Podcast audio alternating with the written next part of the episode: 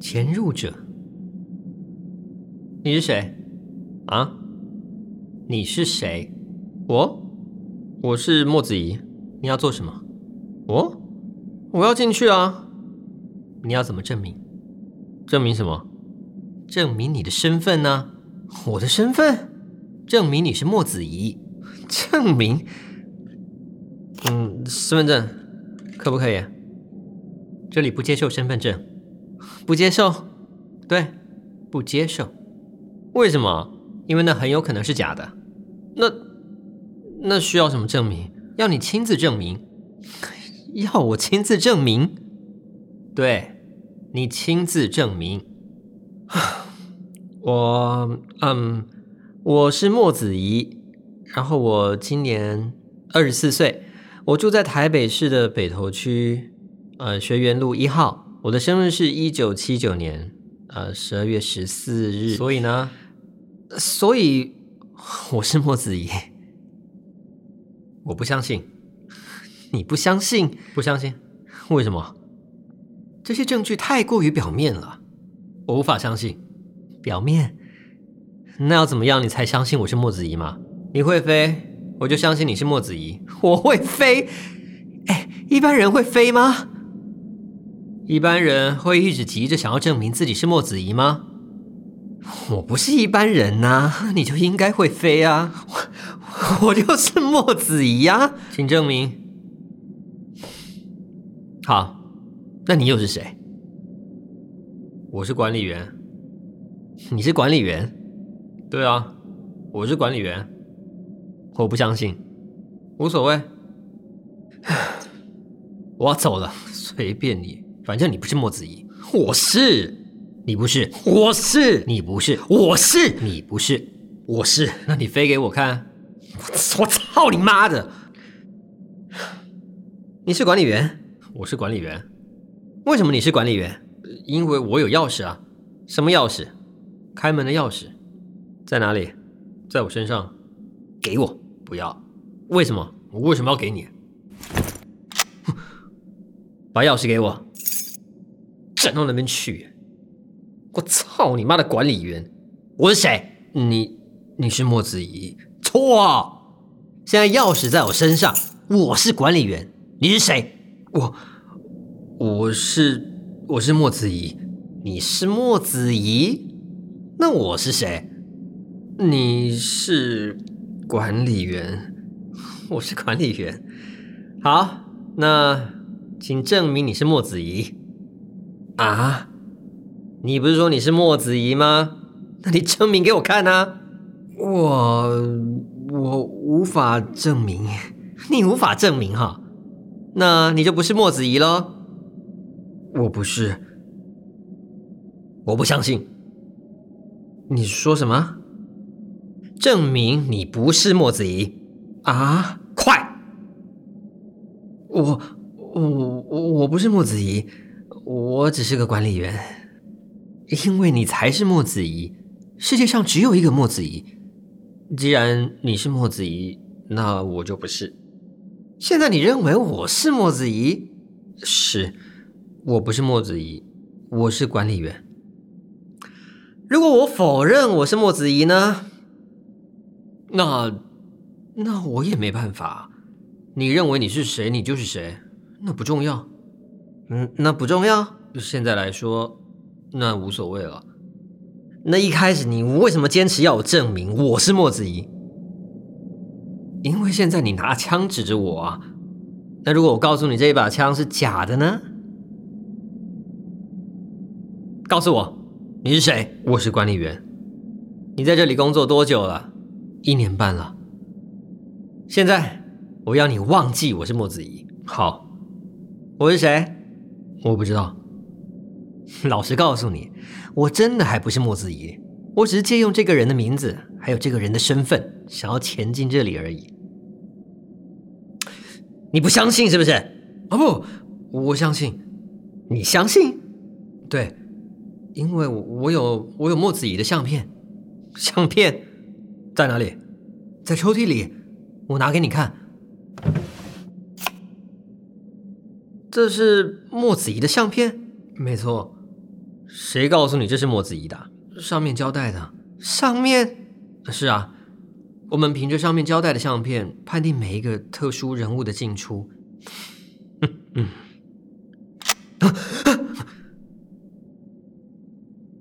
我可以很老实的告诉你，我的枪里有子弹。这么巧，其实我也是，是吗？你刚才好像不是这么说的哦。如果我告诉你刚才是骗你的呢？是吗？好啊，没关系啊，那来试试看啊。你到底是谁？我是莫子怡，不好笑，我没有在跟你说笑话。你说的每一句话都很好笑。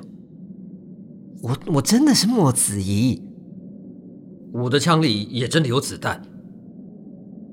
你知道如果你杀了墨子怡会有什么后果吗？我知道。那你敢开枪吗？我敢，因为你不是墨子怡。我真的是墨子怡，你被上面的人骗了，那张照片是假的。那不重要，我不过是照着上面的命令执行我的任务。就算我真的是墨子怡，你还是会开枪？不，因为你不是照片上的人，而你想强行闯入这里，所以我开枪。真的要我死才能证明我是莫子怡吗？你可以不用死，把钥匙还我，然后离开。好，我把钥匙还你。我不会强行进入。我也不会离开。我要你相信我是莫子怡，不然你就杀了我。你疯了？我没疯，我只是要你相信我是莫子怡。你不是莫子怡，那你就在这里把我杀啦。只要你相信我是莫子怡，我就离开。我不会多要求什么。但如果你坚持不信，那你就在这里把我杀了吧。我不想杀一个来路不明的人。我现在拿回我的钥匙了，你走吧。嗯，把手放开！不，除非你相信我是莫子怡，我就离开；要不然你就在这里把我杀了。好，我相信你是莫子怡，把手放开。可以了吧？你可以走了吧？所以。你肯相信我是莫子怡了哈？对，所以你你可以走了吧？不，让我进去。你说什么？既然你相信我是莫子怡，那就让我进去啊！你刚才不是跟我说，只要我相信你是莫子怡，你就会离开吗？如果你真的相信我是莫子怡的话，你应该会让我进去啊！我不能让你进去。所以你不相信我是莫子怡？对，我不相信。你的枪不是？啊啊啊！为什么不相信我说的话？说，说你相信我是莫子怡。好，好，你不要冲动。我相信，我相信你是莫子怡啊。虽然你嘴巴上这么说。但你心里还是不相信，对吧？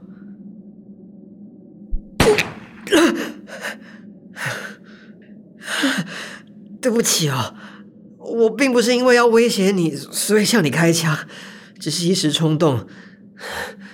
这一枪算是我跟你道歉。现在我把枪放到你面前，我只是要向你证明。我真的是莫子怡，你真的被上面的人骗了。如果你不相信我的话，你可以一枪打死我。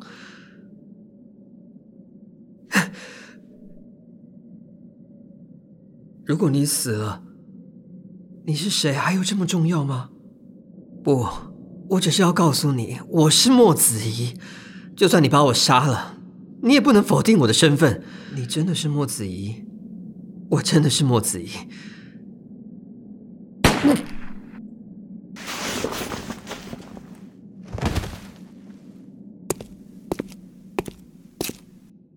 你不是莫子怡，我不可能相信你是木子怡。因为我才是，你知道吗？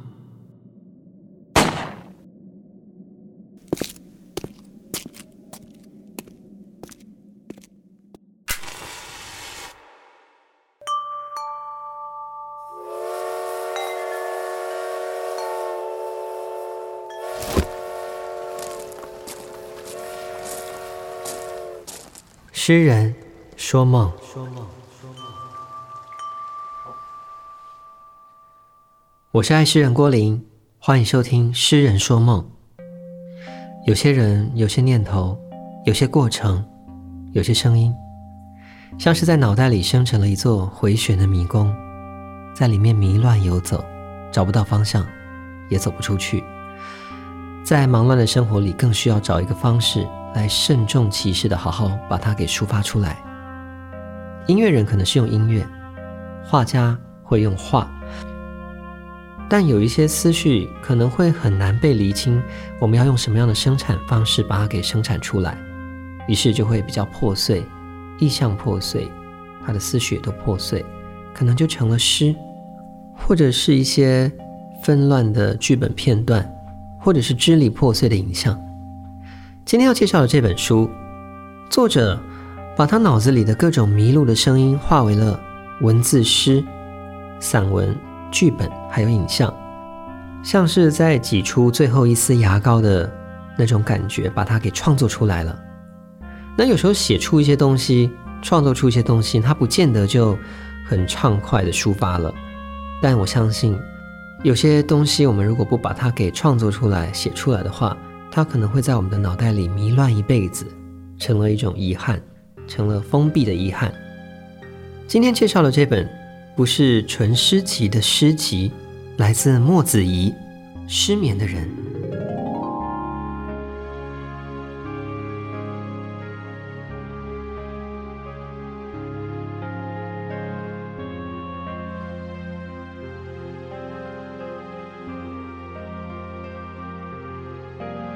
失眠的人，作者莫子怡，莫名其妙的莫，孔子的子，仪表非凡的仪。那光是名字就会感觉到很有古风这样子。大部分的人熟知莫子仪的身份，他是一名剧场演员，很苦干实干的那种。那他也蛮低调的，但是却暗暗的暗自发光。在苦熬了剧场多年之后呢，他开始渐渐接触影像类的作品，但是他并没有嗯大放异彩。但是莫子怡却用他很独特的气质跟演技，在竞争很激烈的演艺界占有一席之地，而且无可取代，并且，呃，最近还获得金马奖的肯定，以《亲爱的房客》获得了第五十七届的金马奖最佳男主角。那虽然莫子怡他在演艺生涯算是已经有了一点点的小成绩，但是他仍然持续的耕耘努力着。因为现在这个呃世道算是比较分众的一个世道，所以木子怡她不算是家喻户晓，或者是所到之处很万人空巷这样子。当然，我想这可能也不一定是这个木子怡她追求的一个里程碑。所以像这样子的一个很神秘，我们很难把它归类为是明星的一个表演者，他的这个手本文字创作呢，就会让人更好奇了。那这本诗集是在。二零一七年的时候出版的，当时莫子怡提笔写下了一些浮光掠影，然后搭配了音乐剧场演出。那我其实没有到现场看过，所以我并不晓得这这本书的最后的这个跨媒体的呈现，它会是什么样的方式。那读完了这本书之后呢，其实我也很好奇，那也很期待说有没有机会呢，能够再加场再看到他的演出，或者是也许。把这本诗集用更不一样的方式做改编。那我看过莫子仪在舞台上的演出，其实非常细腻。那我也很喜欢他的嗓音，其实很成熟、很低沉。呃，这本《失眠的人》呢，我们如果在这个 Podcast 上找一下呢，也是可以找到他当时在剧场演出的一些呃录音的片段。那这本书《失眠的人》算是莫子仪的一个创作面。今天就让我们来一窥究竟。这本书比一般的诗集来的要大一点，那封面是一张大大的黑白照片，放置在封面的中间，然后偏右。那这张黑白照片呢，我判定它是日落照，因为日落日出看不太出来，但我觉得它好像是夕阳，是一个很远处的夕阳，然后被山峦挡住。那这个山峦因为是逆光拍摄，所以几乎是全暗的，看不见形体，只剩下微微的余光。那这张照片呢，被九十度的摆放，所以我们看到的山峦是在呃左边，然后右边呢，则是有半颗被遮住的半颗夕阳。封面的下方有用黑色墨水写出来的四个字“失眠的人”，这个字迹应该是莫子怡本人的字迹哦。很有手写感，然后旁边有几行小诗：黑暗中看不见光，往暗里走，暗里就是我的光。那整体的设计是很简约、很有质感的。潜入者，这是一个自己跟自己的对话、身份反转的短篇小剧场，在书籍的解释里。那这虽然是一个剧本，但是没有被改编成音乐剧场的演出，所以目前观众们就无缘看到莫子仪他会是怎么去演绎这一段。那我是把它解读为脑子里的多重剧场，有点像是自己在跟自己对话，但是呢，我可以把它衍生为是对于社会期许的一种有声反抗，因为当我们被这个社会压力给要求演出那个不是你的你，或者这个社会认为是你的你，那我们要怎么去面对，怎么解套呢？其实大家都很容易放在嘴边的一句话：做自己，我就是我啊。但是真的有这么简单吗？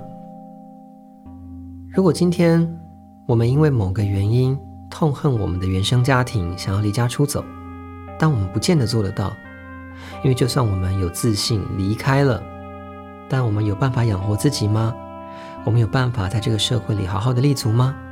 那就算我们真的离开了，你原本该扮演的家庭角色，你好儿子的身份，你身为好丈夫或是好太太的身份，你有能力或是你有勇气去推翻它吗？你有办法解套吗？在职场上也是啊，有时候。我们可能为了当个负责任的好同事啦，或者是好下属，我们可能会吞了多少的委屈呢？那我们吞这些委屈，可能是不是就只为了好好的扮演这样的角色？这些委屈我们要怎么排解呢？如果今天真的有一个机会要我们翻桌、放手一搏，那你真的有勇气吗？你又真正的做得到吗？透过本剧自己跟自己的对话，我觉得。我们观众好像看到了一种可能性，反转的可能性，或者是对抗的可能性。那你认为你看到了什么呢？惊蛰。多久之后传来第一声闷雷？那时我起身了吗？是白日？是夜晚？若是白日，白日看似平静。实则惊恐不安。夜晚，夜晚以为狼狈，却兴奋异常。多久一次呼吸？可以缓和焦虑多久？静静坐着等他们自己来。静静坐着。起身之后，我会从右手带着我的身体斜上。你会从左边来。我可以拉你一把。你们在前方，前方的人背对着我说：“我没有要跟你讲话。”另一个转过身，越变越大，变成风雨和海水。于是我们被淹没着，又冷又害怕。我记得你说要旋转。我尽力旋转，我们旋转，不知过了多久，慢慢躺下。醒来的时候，全身记忆受到惊吓，四处乱窜。是在白日还是在夜晚？是哪一年？是真的还是在梦里？打雷时，安安静静坐着就好。风起的时候，记得要旋转；下雨时，慢慢躺下。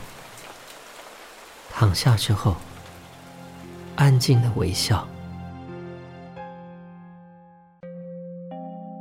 金纸书里面有许多诗，其实我看到的第一印象就是湿润以及迷乱，有点像是在城市里被一场大雾给淹没的时候，然后你突然起身，你忘了自己身在何处的那种无力感。好像拼了命的想要想起什么事情，然后拼命从身旁的事物去寻找一些熟悉的蛛丝马迹，去辨认、去确认自己还活着，然后确认自己还像个人，还有生命。这种忧郁感或是焦虑感，我相信有过类似体验的听众朋友们应该不陌生。它对我来说也不陌生，它曾经切切实实的发生在我的亲人身上。那当他们感到最无力的时候呢？我们该怎么样去？该怎么样去深深的接住他们，或者是拥抱他们？我想至今还是很多人毕生的课题。生病的人辛苦，陪病的人也同样辛苦。那在作者的文字里，前方的人转过身。越变越大，变成风雨跟海水。在他的认知里，风雨跟海水是足以淹没自己的一种可怕意象，所以他总是挣扎着想要呼吸，然后始终浮不出海平面。这种挣扎，作者写的很简单、很细腻，然后我们看了也会很揪心。那其实这个书里面呢，有很多类似情绪的篇章，有兴趣的人呢，欢迎。呃，购书自行观看。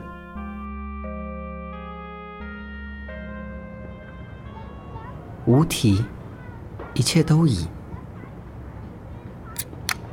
一切都已离去，春天才来。我站在春风里，望着冬末的枯枝落叶，望着春初的新芽。百花不残，东风温暖。留我徒伤感，伤感，伤感。我还是要走，春天还是要来。只有咖啡空罐留下来。春里憔悴，春里悲哀。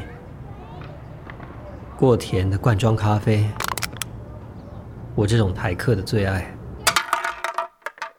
我干你娘鸡掰！干！无题，一切都已。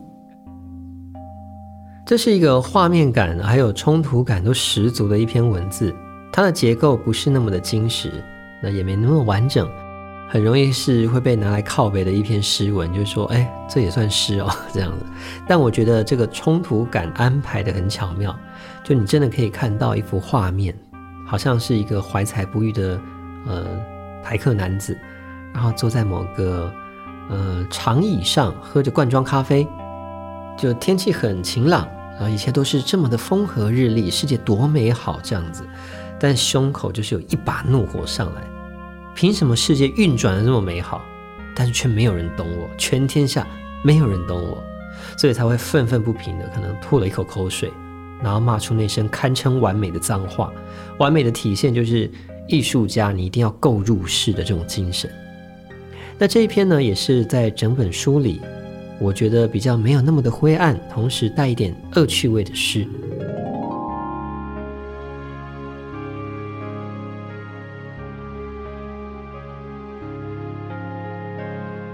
整体来说，这本书呢，其实很容易入口，大约一到两个小时或者是一个早上就能读完了。那它的后坐力也蛮强大的，其实有时候你突然走到某个街口，你就会想起这个。诗中描述的某些景象，但如果你现阶段的情绪上呢，是比较偏阴郁的听众朋友们呢，我就暂且不推荐你们读，因为有一些片段比较容易让自己会找到理由越陷越深。